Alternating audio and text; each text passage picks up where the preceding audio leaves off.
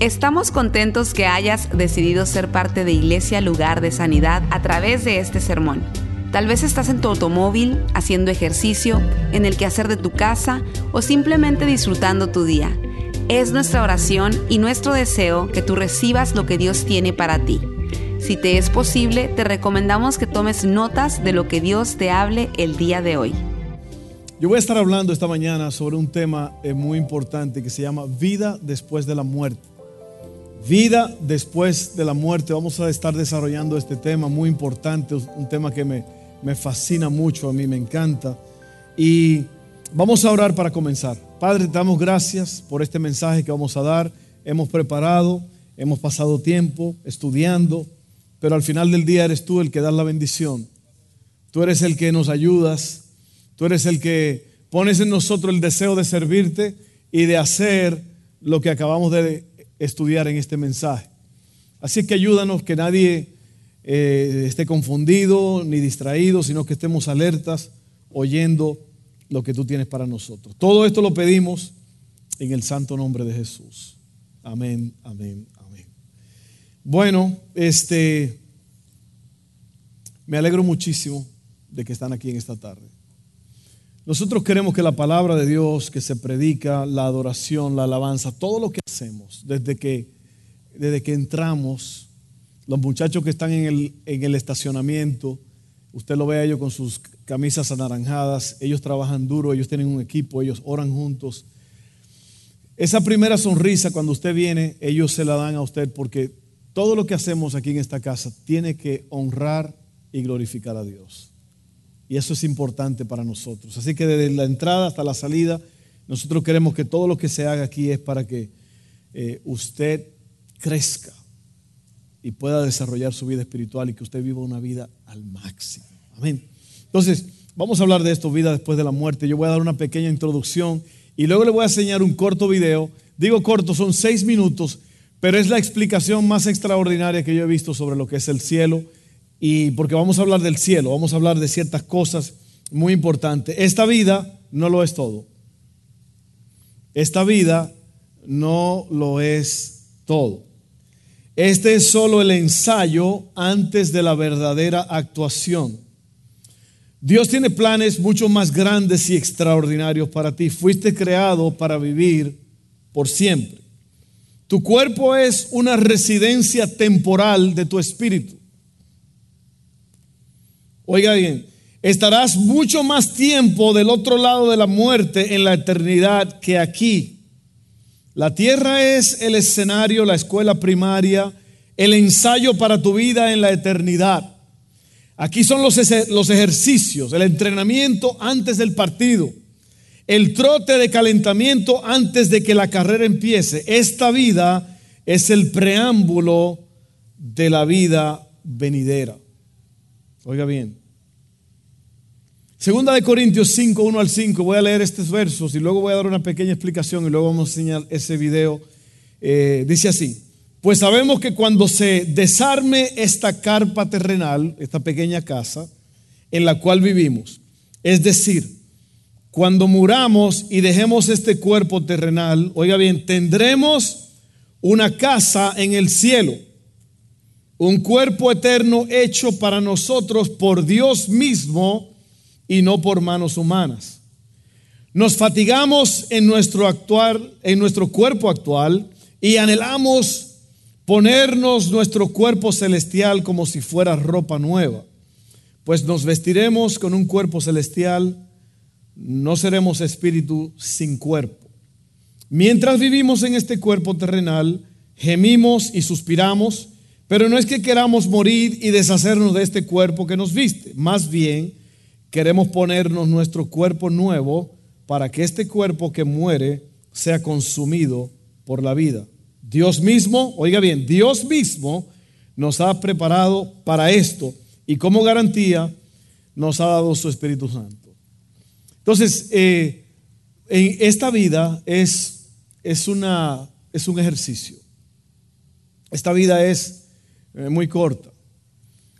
Eh, los que estamos aquí juntos todos, 100 eh, años posiblemente, el que más viva, si es que el Señor tarde en su venida, Por ahí hay algunos que han llegado a 115.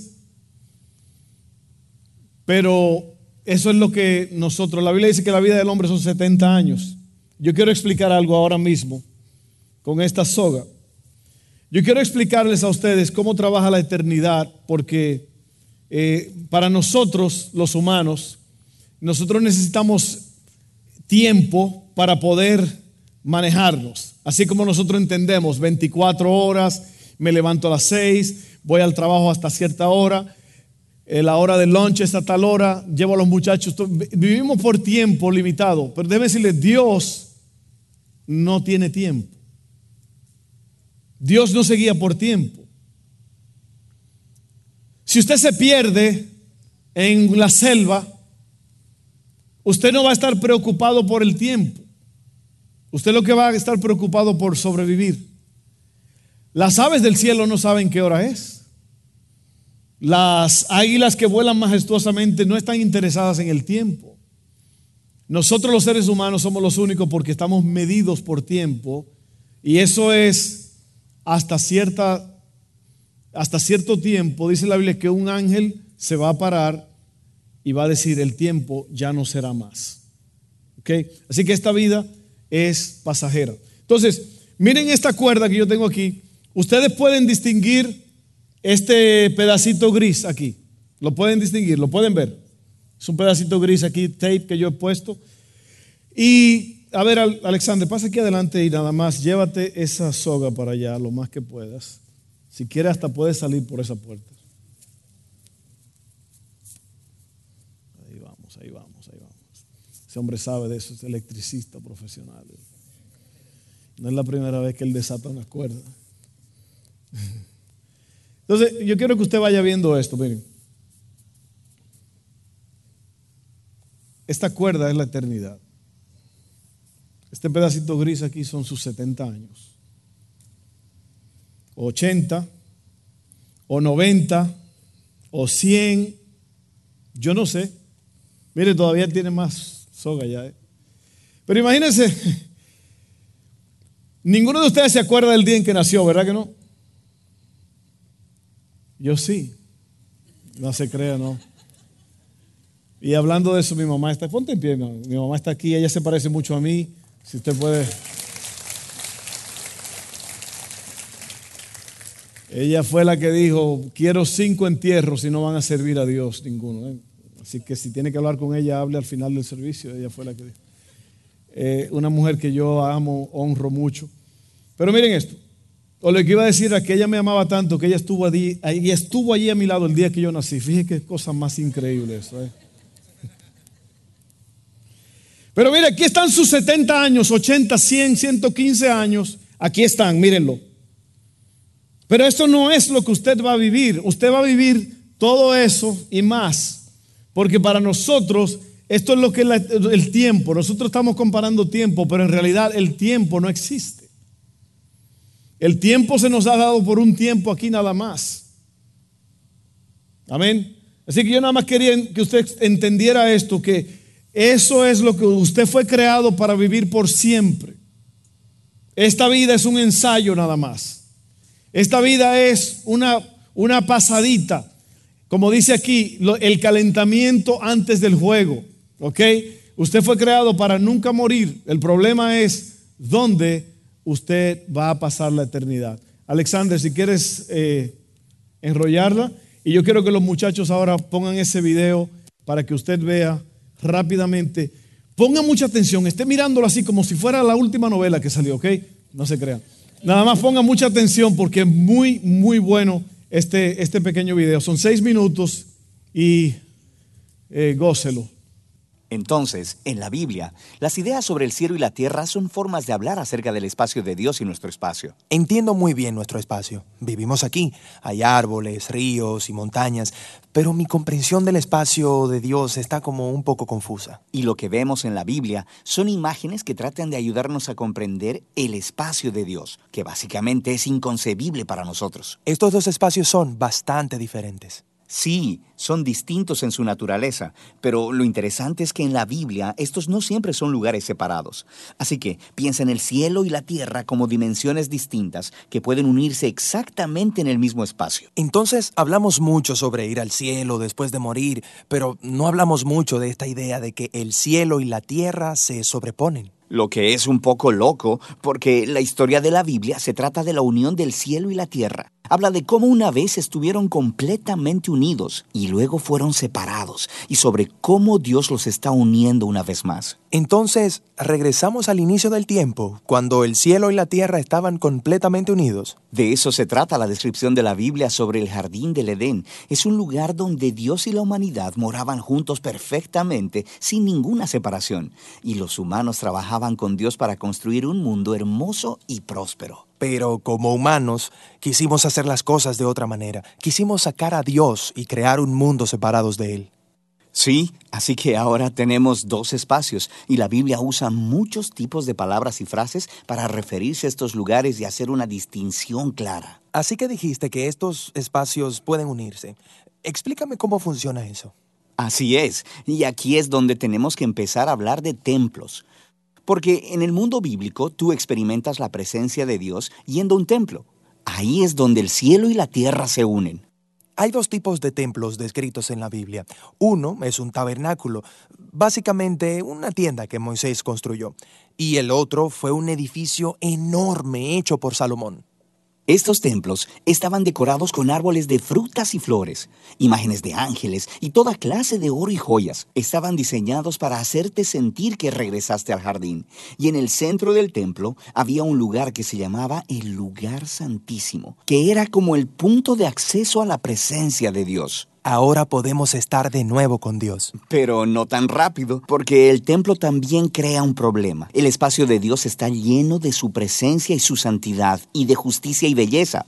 Pero el espacio de los humanos está lleno de pecado y de la injusticia y maldad que provoca. Entonces, ¿cómo se unen estos espacios si son tan diferentes y en conflicto uno con otro? Esto era resuelto a través de los sacrificios de animales. Sí, y eso es algo extraño, pero ¿qué tiene que ver con esto los sacrificios de animales? La idea es esta. En el sacrificio de animales, de alguna manera ellos absorben los pecados cuando el animal muere en tu lugar y crea un espacio limpio, por así decirlo, en donde eres libre de entrar en el templo y estar en la presencia de Dios. Entonces, si yo soy un israelita y vivo en Jerusalén, yo podría ser capaz de entrar en la presencia de Dios, pero tú dijiste que la historia de la Biblia es que se unan todo el cielo y la tierra. Exacto. Así que tenemos que continuar en la historia hasta llegar a Jesús en el Nuevo Testamento. En el Evangelio de Juan escuchamos que Dios se hizo hombre en Jesús y habitó entre nosotros. La palabra habitar es realmente curiosa. Literalmente significa que Él hizo un tabernáculo entre nosotros. Así que lo que Juan está diciendo aquí es que Jesús es un templo. Él es el lugar en donde el cielo y la tierra se unen. Lo que es interesante sobre Jesús es que Él no se quedó en un lugar limpio y seguro. Él iba y convivía con los pecadores. Él sanaba personas de sus enfermedades y perdonaba a las personas de sus pecados. Él básicamente está creando pequeños espacios del cielo en donde las personas pueden estar en la presencia de Dios, pero lo está haciendo ahí, en medio de un mundo de pecado y muerte. Y Él le dice a todo el mundo que el reino de Dios está cerca. Incluso le dijo a sus seguidores que oraran con frecuencia para que viniera el reino de Dios y que su voluntad fuera hecha aquí en la tierra como en el cielo. Pero muchas personas se sintieron amenazadas por Jesús y lo asesinaron, lo que parece arruinar todo el plan de reunir el cielo y la tierra. Pero tenemos que regresar a una escena temprana de la historia de Jesús, donde Juan el Bautista ve a Jesús y dice, ahí está el Cordero de Dios que quita el pecado del mundo. Entonces no solo se habla de que Jesús es el templo, también se habla de que Él es el sacrificio del templo. Exacto. Así que la cruz es ahora el lugar en donde Jesús absorbe el pecado para crear un espacio limpio que no es limitado como los sacrificios animales. El sacrificio sacrificio de Jesús tiene el poder de seguirse expandiendo y expandiendo y reuniendo más y más el cielo con la tierra. Eso es realmente genial, pero me deja una gran pregunta. ¿Qué es lo que pasa cuando muero? ¿Simplemente voy a volar para ir al lugar de Dios y estar con Jesús? Sí, en algunos lugares del Nuevo Testamento aprendemos que los cristianos estarán con Jesús en el cielo después de morir, pero ese no es el enfoque de la historia de la Biblia. El enfoque es cómo el cielo y la tierra están siendo unidos a través de Jesús y estarán completamente unidos un día a su regreso. En el libro de Apocalipsis se nos da una hermosa imagen del jardín del Edén, ahora en forma de una ciudad viniendo al final del tiempo del pecado y la muerte, redimiendo toda la historia de la humanidad en una renovada creación, y el espacio de Dios y el espacio de los hombres estarán unidos completamente una vez más. Wow. Buenísimo. Buenísimo. ¿Cuánto le gustó? Fue muy corto, ¿verdad? Como que tenía que ser más largo. ¿ah? Bueno, entonces déjenme yo nada más hablar un poquito más sobre esto. Yo quiero ayudarles a entender ciertas cosas. La muerte es eh, lo que llamamos la muerte. La palabra muerte quiere decir separación, ¿ok? Cuando se separa su cuerpo de su espíritu. Eso es la muerte. Entonces, como el cuerpo humano es, es temporal, el cuerpo humano tiene una, una una vida limitada. Entonces el cuerpo se, por cualquier cosa. Yo estaba viendo un video anoche que me dejó impactado, me quedé muy triste porque estaba viendo un, un capitán de la Fuerza Aérea de mi país, estaban haciendo lanzamiento de paracaidismo y cuando él estaba ya casi llegando, algo pasó con su, con paracaídas y no, como que no, no detuvo la caída, el impacto. Y este hombre cayó de golpe en el, en el cemento. Eh, y, se, paraba como que quería vivir, pero él murió después. Y, digo esto no, no para ser crudo, pero lo que quiero decir es que el cuerpo expira. El cuerpo suyo tiene fecha de vencimiento. Entonces, eh, si usted no lo sabe, eh, la tasa de mortandad es 100%. O sea, todo el que nace va a morir. Pero yo tengo muy buena noticia para ustedes. Ya le expliqué con la cuerda que eso, ese pequeñito momento que usted tiene allí es temporal, es aquí, pero la vida verdadera viene después de esta. Pero comienza aquí, como decía el video. Queremos que el cielo se una con la tierra y experimentar el cielo ahora. Ahora, ah, déjeme explicar algo muy importante. Cristo dijo algo que me conmueve a mí. Él dijo que esta es la vida eterna. Cuando él estaba orando en el jardín con su padre, él dijo, Padre, y esta es la vida eterna, que te conozcan a ti, el único Dios verdadero, y a Jesucristo, a quien tú has enviado. Entonces se da cuenta usted que la vida eterna, cuando nosotros pensamos en vida eterna, como somos seres humanos, pensamos en tiempo y pensamos en el futuro. Pero la vida eterna comienza ahora. Ya desde el día que usted nació, usted es eterno. Su espíritu no tiene fecha de vencimiento, su cuerpo sí. Entonces, por eso leímos en 2 de Corintios de que Dios nos ha preparado un cuerpo nuevo, para que cuando este cuerpo se, se vaya, se muera, se deje de vivir, Dios, hay un lugar, un espacio intermedio en el cual, dice la Biblia en el libro de Hebreos, que cuando el hombre muere, el espíritu va a Dios que lo creó y está en un momento de espera hasta que su cuerpo va a ser devuelto a usted, usted va a ser transformado y usted va a vivir para siempre con el Señor. Esa es la esperanza de gloria. ¿Ok? Entonces, déjeme explicarle esto. Lo que tú y yo debemos saber hoy es cómo podemos ser parte de esto. Porque tristemente hay muchas personas, como lo vimos en el video Adán y Eva, que le levantaron la manita a Dios, otra cosa que le levantaron. Eh, eh, durará para siempre. Perdón. Eh, muchas personas tendrán que pasar la eternidad sin Dios porque eligieron vivir sin Él aquí en la tierra. Esto es serio. Entonces la muerte física es cuando tu cuerpo se desconecta del espíritu porque tu cuerpo deja de existir. Esa es la muerte física. La muerte eterna es separación de Dios para siempre. Mientras tú estás vivo en este cuerpo, tú tienes la oportunidad de hacer la paz con Dios, aceptar lo que Dios tiene para ti y Dios te otorga la vida eterna según lo que dice en Romanos 10, que eh, si confiesa con, con, tu boca que Jesucristo es el Señor y que Dios le levantó de los muertos, serás salvo. O sea, vas a tener vida eterna. ¿Por qué? Porque somos seres creados con la capacidad de escoger, lo que se le llama libre albedrío. Dios no creó robots, Dios creó personas que tienen que decidir si lo quieren a Él o no. Entonces tú y yo tenemos una oportunidad impresionante en esta tarde de que podemos decidir si no lo ha hecho todavía. Entonces, ¿qué es lo que tú y yo debemos de entender? Primera de Pedro 1.23 dice así, miren bien esta escritura, pues han nacido de nuevo, pero no a una vida que pronto se acabará. Su nueva vida durará para siempre, porque proviene de la eterna y viviente palabra de Dios. Hay algo que usted tiene que entender en esta tarde y es que Dios no está atado por el tiempo, por el espacio, ni por lugar. Nosotros sí. Y por eso tenemos estas limitaciones. Entonces, ahora esto es lo que tenemos que entender y saber hoy. La primera cosa que tú tienes que saber hoy para que tú puedas experimentar vida verdadera después de la muerte, porque acuérdate que hay vida eterna y hay muerte eterna. El hecho de que tienes muerte eterna no quiere decir que vas a desaparecer, vas a, estar en lo que la Biblia llama el Hades o en un lugar de tormento.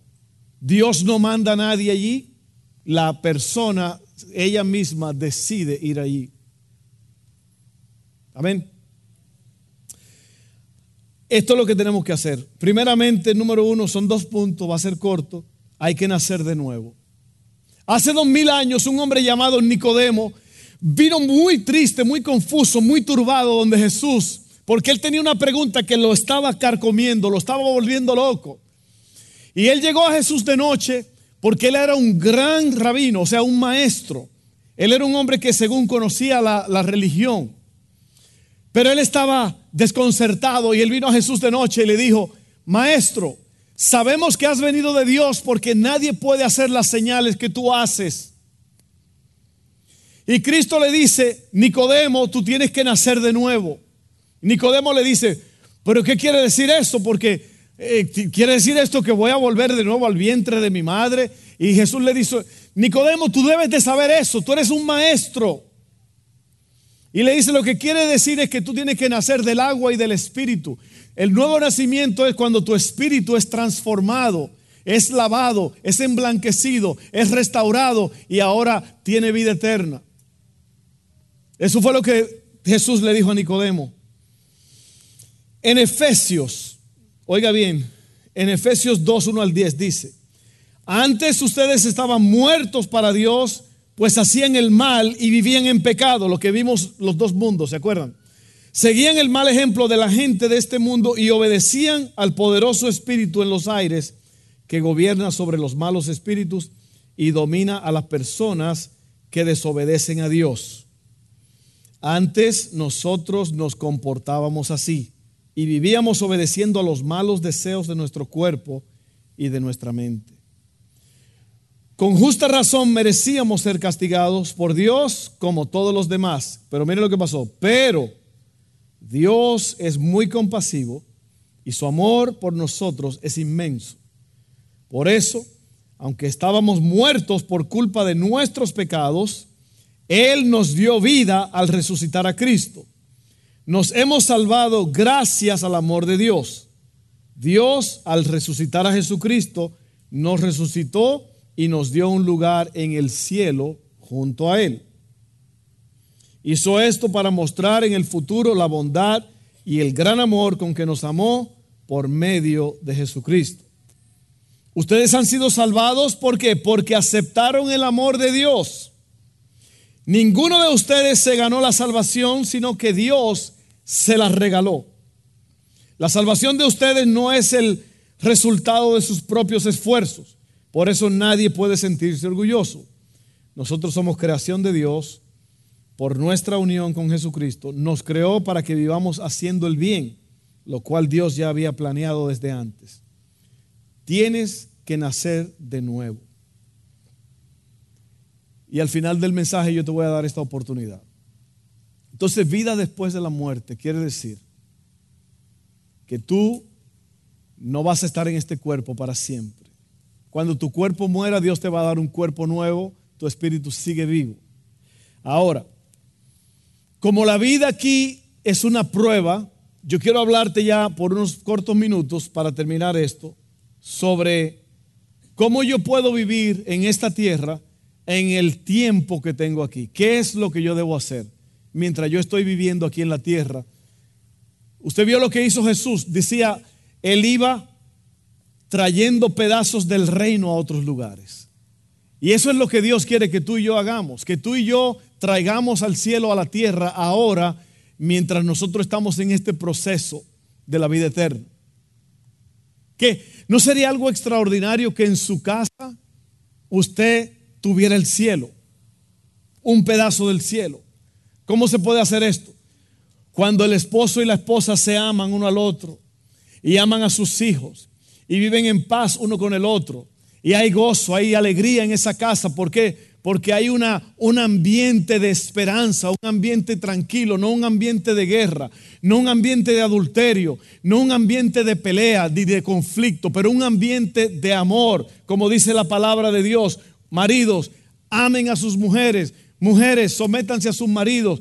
No es una cosa de, de dictadura ni de someterse a alguien, es, es amor, amor del bueno.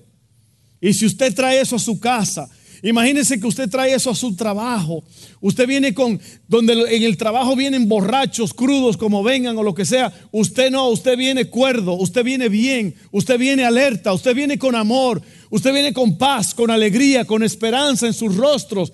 Las otras personas van a ver que usted es nacido de nuevo, que usted tiene paz, alegría en el rostro y van a querer lo que usted tiene. Está trayendo un pedazo del cielo a la tierra. Entonces, número dos, el primero era, tienes que nacer de nuevo y te voy a dar esa oportunidad en un ratito. Número dos, vive la vida a la luz de la eternidad. ¿Qué quiere decir esto?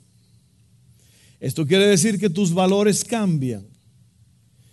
Esto te da la pauta de cómo manejar tus relaciones, tus tareas y tus circunstancias te das cuenta de que tus actividades, tus metas y aún problemas que parecían tan importantes ahora se hacen pequeños e insignificantes. Tus valores cambian cuando vives a la luz de la eternidad.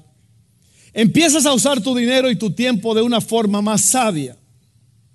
Le das un valor más alto a las relaciones y al carácter que a la fama. Yo leí hace poco que cuál era el deseo más grande de los padres para los hijos en esta nación. ¿Usted sabe qué fue lo número uno que dijeron? Que sus hijos sean famosos. Y yo no estoy hablando de, a dos personas que le preguntaron, son estadísticas fuertes que le preguntaron a un grupo grande de personas. Ellos dijeron que el deseo del corazón de ellos era que sus hijos fueran famosos. ¿Y de qué sirven que sean famosos si no tienen carácter?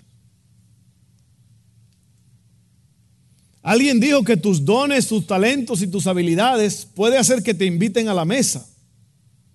Pero es tu carácter lo que va a determinar cuánto tiempo tú vas a estar en la mesa. ¿Me están entendiendo ahí? O mejor me dicho, me estoy explicando. Una vez me dijo un hombre, Fernando, cuando digas, no digas si, si te entienden, porque no debe de ser así, pero yo creo que yo estoy explicando bien, así que me entienden. Usted puede ser un as del béisbol. Y hablando de eso, le tengo un cuento. Un cuentito. Estos dos hombres, en sus 90 años ya, muy amigos, amigos íntimos.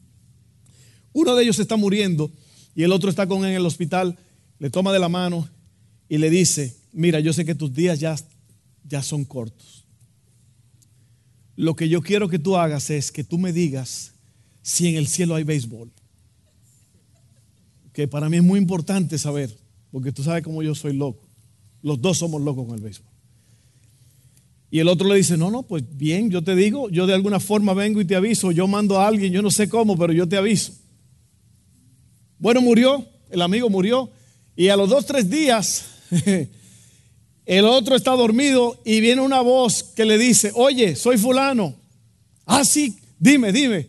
Fíjate que sí, en el cielo hay béisbol, esa es la noticia buena que te tengo. La segunda no es tan buena, es que tú eres el pitcher para el miércoles.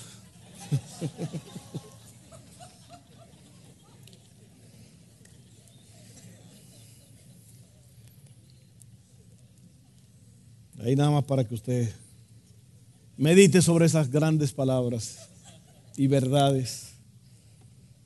Y por lo menos va a haber béisbol, ¿ok? Miren esto, entonces, usted, usted me está entendiendo lo que estoy diciendo. Cuando usted está viviendo con un tiempo que es, usted no va a andar perdiendo el tiempo, haciendo cosas que no debe, usted va a tratar de redimir bien el tiempo. ¿Por qué? Porque en sus manos está la responsabilidad de traer el cielo a la tierra. Dice la Biblia que donde está el Espíritu de Dios, allí hay libertad. Todavía se pone más sabroso. Dice la Biblia, donde están dos o tres reunidos en mi nombre, yo estoy allí en medio de ellos. Y si Dios está allí, dice la Biblia, donde está el Espíritu de Dios hay libertad, hay gozo, hay paz, hay consuelo. Ellos no están enojados ni se van del servicio, ellos son los músicos que van a... Entonces, oiga esto, oiga esto, oiga esto, qué bueno. Le vas a dar un valor más alto a las relaciones y al carácter que a la fama, la fortuna o los logros. Empiezas a reordenar tus prioridades. Usted sabe lo que quiere decir prioridades, lo primero. Si usted no tiene orden en su vida, usted va a vivir como el ganadero que se levantó a las 4 de la mañana y dijo, voy a hacer lo que no terminé ayer, que voy a arar la tierra. Y lo que él hizo fue que se levantó a las 4 de la mañana, se cambió, se preparó y ya iba caminando al tractor cuando se acordó, ah, al tractor se le se le acabó el aceite ayer cuando... Así que fue a buscar el aceite y mientras fue a buscar el aceite, vio que en el establo los caballos no tenían comida. Y después vio que también los cerdos no tenían comida. Así que se fue y se preocupó y se buscó. Cuando vino a ver ya eran las 8 de la mañana y él no había empezado arar la tierra. ¿Por qué? Prioridades. Así nos pasa a nosotros. Estamos con, dándole importancia a cosas que no son importancia. ¿Me están entendiendo? Hay que darle importancia. Usted sabe lo importante que es la familia, el matrimonio, la casa, sus hijos. Y muchas veces estamos controlados por malos hábitos y tantas cosas que esas cosas son las que controlan y dominan nuestras vidas. Ahora mismo aquí hay personas que están enredados y usted necesita desenredarse o que alguien lo desenrede. Cuando Lázaro fue resucitado, con poder, estaba envuelto en un sudario, como una momia. Usted ha visto las momias que están envueltas, esa era la costumbre en ese tiempo. Y cuando Jesús estaba fuera de la tumba, que dijo, Lázaro, sal fuera. Dice la Biblia que el que había estado muerto salió. Ahora, mire qué cosa más poderosa. Se cree que el poder que sacó a Lázaro de la tumba era tan potente que él salió en el aire porque estaba enredado. Esta era una momia. Usted ha visto una momia caminando, a menos que sea de la película que anda haciendo ruido y, asustando gente. Pero las momias en verdad están enredadas todo como un burrito, de cabeza de arriba para abajo. Y dicen que los, los teólogos creen que ese cuerpo nada más salió así volando y se presentó ahí. Imagínense si usted hubiera estado allí en ese momento.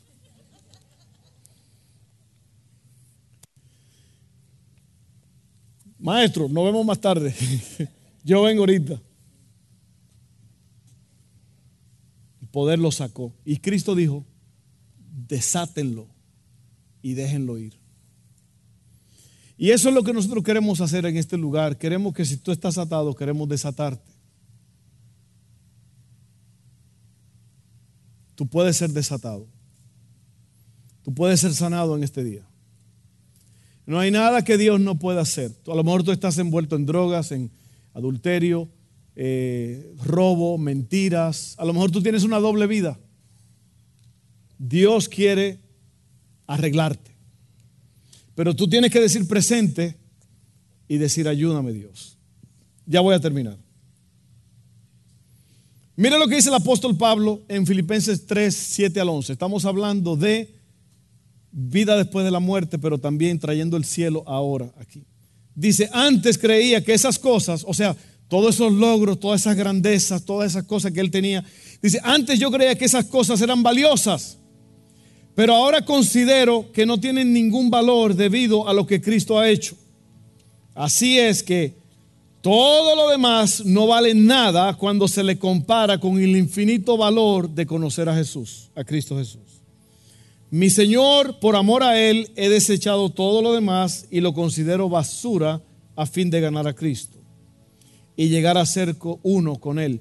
Ya no me apoyo en mi propia justicia por medio de obedecer la ley, más bien llego a ser justo por medio de la fe en Cristo. Usted se da cuenta como todo apunta, todo nos lleva hacia Cristo. ¿Se acuerda quién fue que unió el cielo con la tierra? Cristo. ¿Se acuerdan?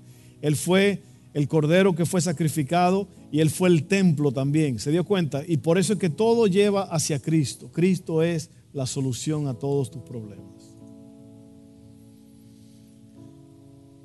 Quiero sufrir con Él y participar de su muerte para poder experimentar de una u otra manera la resurrección de entre los muertos. Y vamos a concluir con esto. Al leer la Biblia podemos decir, deducir que hay dos preguntas que para Dios son importantes que tú contestes. La número uno es, ¿qué estás haciendo con mi Hijo Jesucristo? O sea, ¿cuál es tu respuesta a lo que Cristo ha hecho, a lo que Cristo dice? Juan 14, 6 dice, Jesús le contestó, yo soy el camino, la verdad y la vida. Nadie puede ir al Padre si no es por medio de mí. Lo único que tendrá valor será si aceptaste lo que Cristo hizo por ti y si aprendiste a amarlo y a confiar en Él. Por eso el Padre te hace la pregunta, ¿qué estás haciendo con mi Hijo Jesús? Él es el camino, la verdad y la vida. Jesucristo no dijo, yo vengo a hablarte de un camino, yo vengo a hablarte de la vida. Hoy yo vengo a hablarte de la verdad. Él dijo, yo soy esas tres cosas. Yo soy la verdad. Yo soy el camino. Yo soy la vida. Cuando Lázaro murió, antes de que lo resucitara Cristo, una de las hermanas, María, le dice a Jesús, Señor, si tú hubieras estado aquí, mi hermano no hubiera muerto. Y Cristo le dice a ella, Marta o María, no recuerdo quién era, después usted lo busca. Yo soy la resurrección y la vida. El que cree en mí, aunque esté muerto, vivirá. Yo soy el camino, yo soy la verdad, yo soy el poder, yo soy la energía que sostiene el universo. Ese es Jesús. ¿Qué estás haciendo con él? ¿Qué estás haciendo con Jesús? Yo te aconsejo que tú lo ames, que tú lo aceptes, que tú lo abraces y que tú te agarres como nunca antes a Él. Número dos, ¿qué hiciste con lo que te entregué? O sea, Dios te ha dado tu vida. ¿Se había puesto a pensar usted que nadie escogió su vida? Usted no escogió nacer, ni el lugar lo escogiste tú. Viniste muy chulo de fábrica, con cerebro, con pulmones, con con riñones, con, con brazos, con manos, con pies, con sistema digestivo, con corazón, con arterias nuevas de, de fábrica, como estaban los bebés aquí ahorita.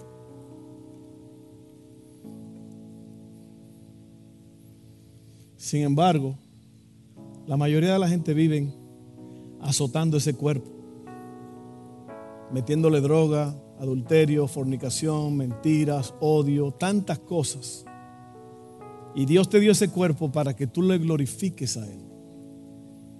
Para que tu cuerpo sea un acto de adoración a Dios. Qué loco es que la gente, yo esta noche me voy a divertir y yo esta noche voy a hacer esto y yo voy a hacer aquello y yo hago. ¿Sabe que un hombre en la Biblia dice que él Un día se sentó en una silla, vio todo lo que había hecho y dice, bueno, alma mía, gózate porque ahora sí, ahora terminaste toda la construcción, ahora gózate con todo lo que tienes. Y una voz le dijo, necio, esta noche vienen a buscar tu alma. ¿Cuáles son los planes que tú tienes? ¿Qué hiciste con Jesús y ahora qué hiciste con lo que te entregó? Tu vida, tus dones, tus talentos, las oportunidades, el dinamismo, las relaciones, la familia y recursos que Él te ha dado. ¿Lo gastaste todo en ti mismo o lo usaste para los propósitos para los cuales Dios te creó? Usted sabe el gozo que yo tengo, mi esposa y yo, que nuestros hijos estén sirviendo a Dios en la casa. Eso es, óigame bien, hijos, hijos, ustedes que están aquí, sean el gozo. Dice la Biblia, el hijo sabio alegra al padre, pero el hijo necio es deshonra de su madre. Vida después de la muerte. Si quieres vivir por siempre con Dios y si quieres que tu vida aquí en la tierra cause un impacto, o sea, traer el cielo a la tierra, entonces tienes que tomar la decisión hoy, ahora, en este momento. Vamos a estar en pie y vamos a orar.